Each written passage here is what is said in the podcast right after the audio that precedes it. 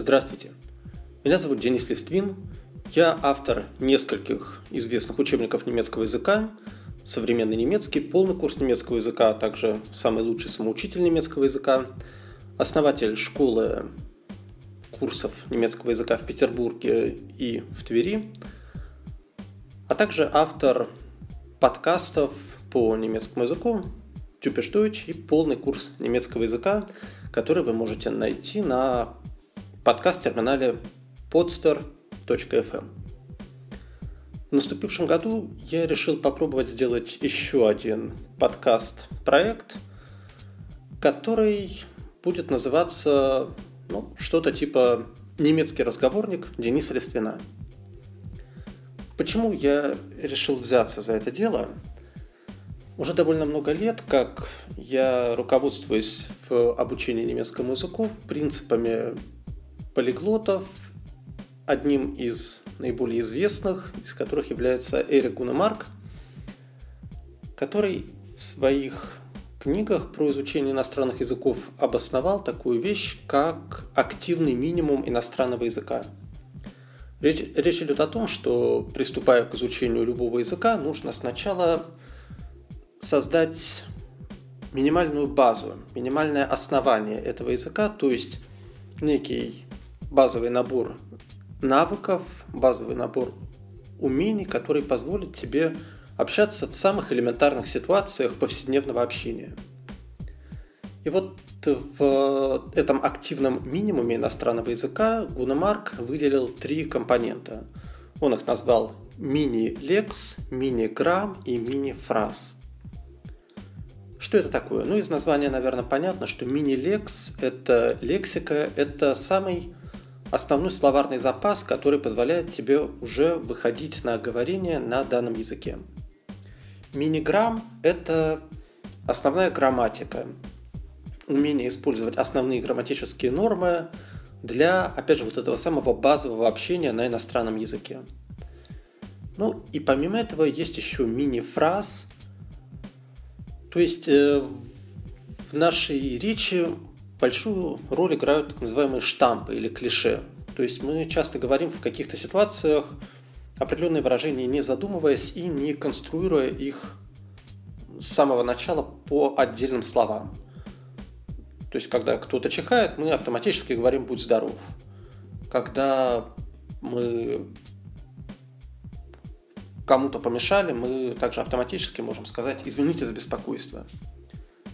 И очень много таких сфер, ну, можно перечислять, наверное, действительно бесконечно. Приходишь к врачу, первый вопрос, на что жалуетесь?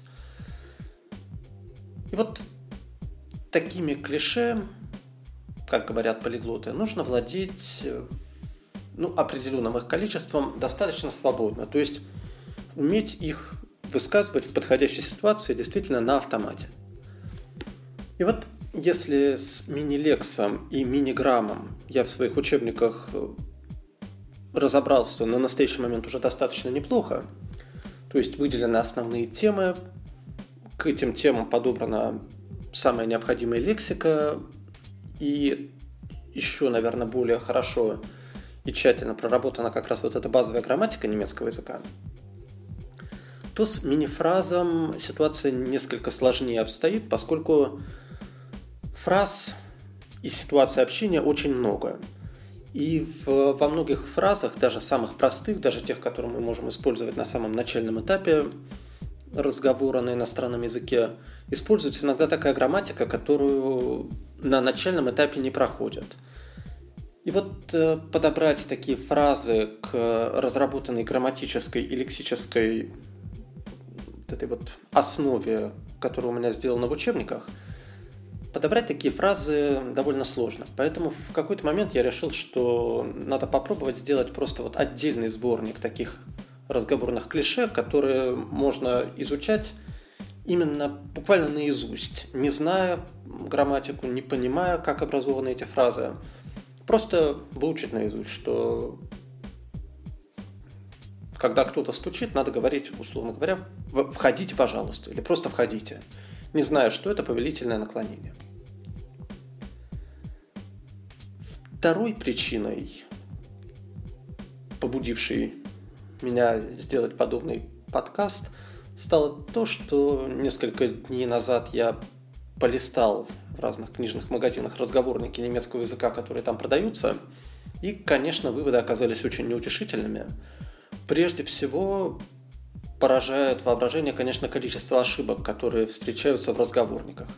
То есть, в принципе, разговорник предполагается как справочное пособие такое, которое ты берешь с собой в страну изучаемого языка, и там в какую-то ситуацию попадая, ты открываешь соответствующую страницу и читаешь вслух какие-то подходящие фразы, которые там написаны. При этом также предполагается, что там дается какая-то транскрипция или транслитерация данных фраз, так, чтобы ты хотя бы русскими буквами мог прочитать то, что там написано. Вот, поразило меня, конечно, с одной стороны, количество ошибок, вот именно всех возможных ошибок, которые я нашел в современных разговорниках, причем хороших крупных издательств в том числе. Это ошибки как на уровне грамматики, так и на уровне лексики. То есть написана какая-то фраза, но могу совершенно четко гарантировать, что так никто никогда не говорит в этой ситуации.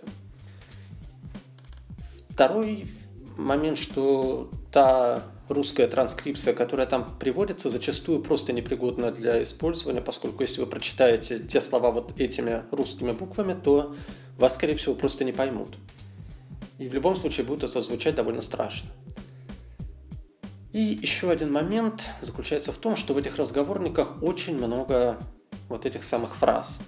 То есть такое ощущение, что просто какой-то текст или диалог разобрали на отдельные предложения, и все эти предложения включили в этот самый разговорник.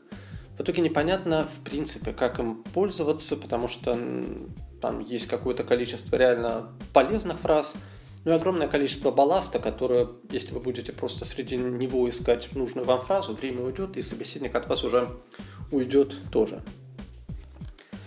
И вот, эти самые, вот это самое количество таких фраз в разговорниках, оно как раз противоречит принципам упомянутых полиглотов и принципу вот этого мини-фраза, поскольку фразы, которые должны входить в этот минимальный набор, их надо действительно знать на автомате – но на автомате сложно на начальном этапе знать большое количество фраз. Поэтому то, что мне хотелось бы сделать в новой серии подкастов, это выбрать из разных сфер общения действительно те фразы, которые, во-первых, реально нужны, во-вторых, те, которые действительно используются самими носителями немецкого языка, и в-третьих, что важно также обойтись без русской транскрипции, а дать это все в звуковом оформлении в виде вот таких вот выпусков подкастов, где будет дан список данных фраз, ну а далее каждая из них будет озвучена на немецком языке с русским переводом, так чтобы те люди, которые хотят собрать в итоге вот такой вот разговорник для себя из отдельных выпусков, они сразу четко понимали, как это читается и произносится. Надеюсь, что эта идея будет полезной и интересной тем, кто начинает изучать немецкий язык, либо уже изучает. Начинать мы будем с самого начала, с самых первых вещей, буквально приветствия, прощания, знакомства.